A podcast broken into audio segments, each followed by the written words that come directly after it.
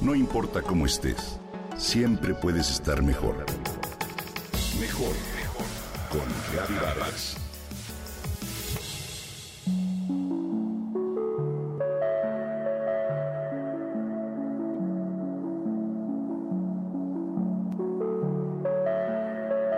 Me cuesta trabajo comprender el arte contemporáneo. Me declaro ignorante absoluta al respecto. Algunas obras dentro de esta categoría, la verdad no me dicen nada.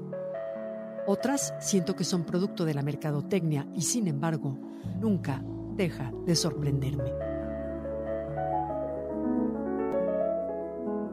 En el centro de sala de exhibición, en una gran pared blanca, se encontraba como pieza única un saco negro de hombre colgado a la altura real de una persona, con la horma de alguien invisible vuelto hacia la pared como si estuviera castigado.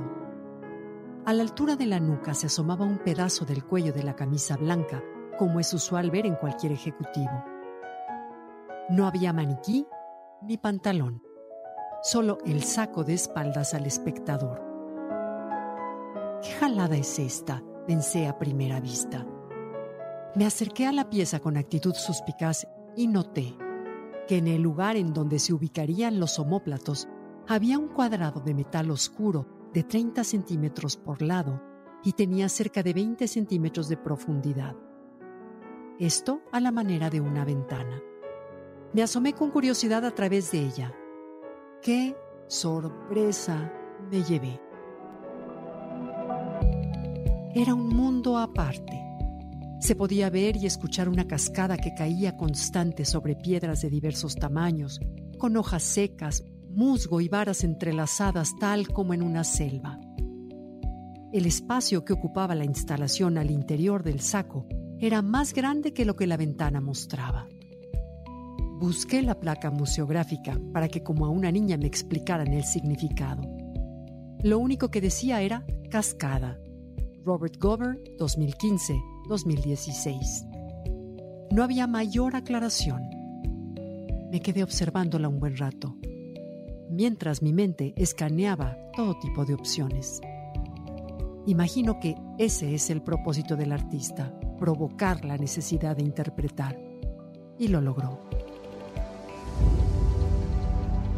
Desde mi escaso conocimiento considero que una obra de arte es cualquier expresión que provoca que algo dentro de nosotros se mueva.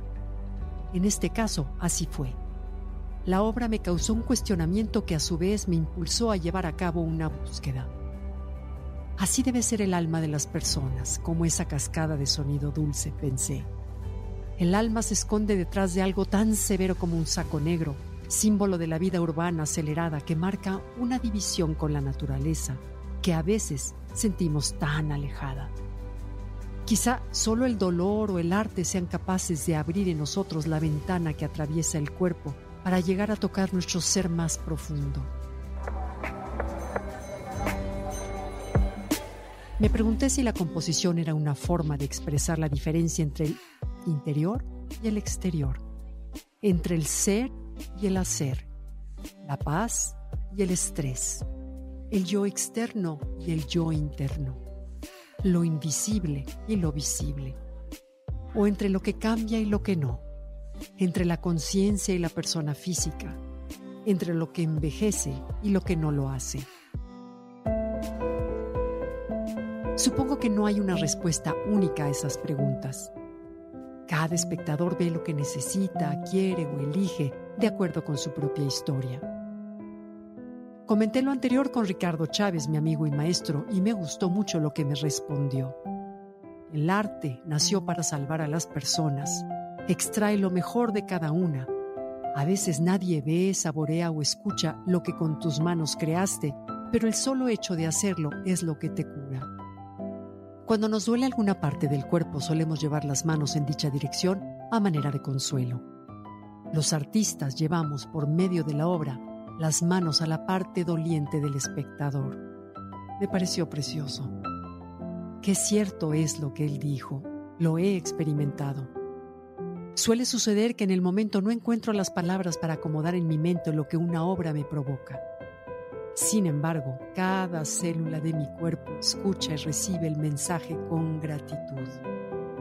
El saco con alma me enseñó que debo ser más abierta y flexible para comprender o tratar al menos de comprender lo que un artista nos quiere comunicar.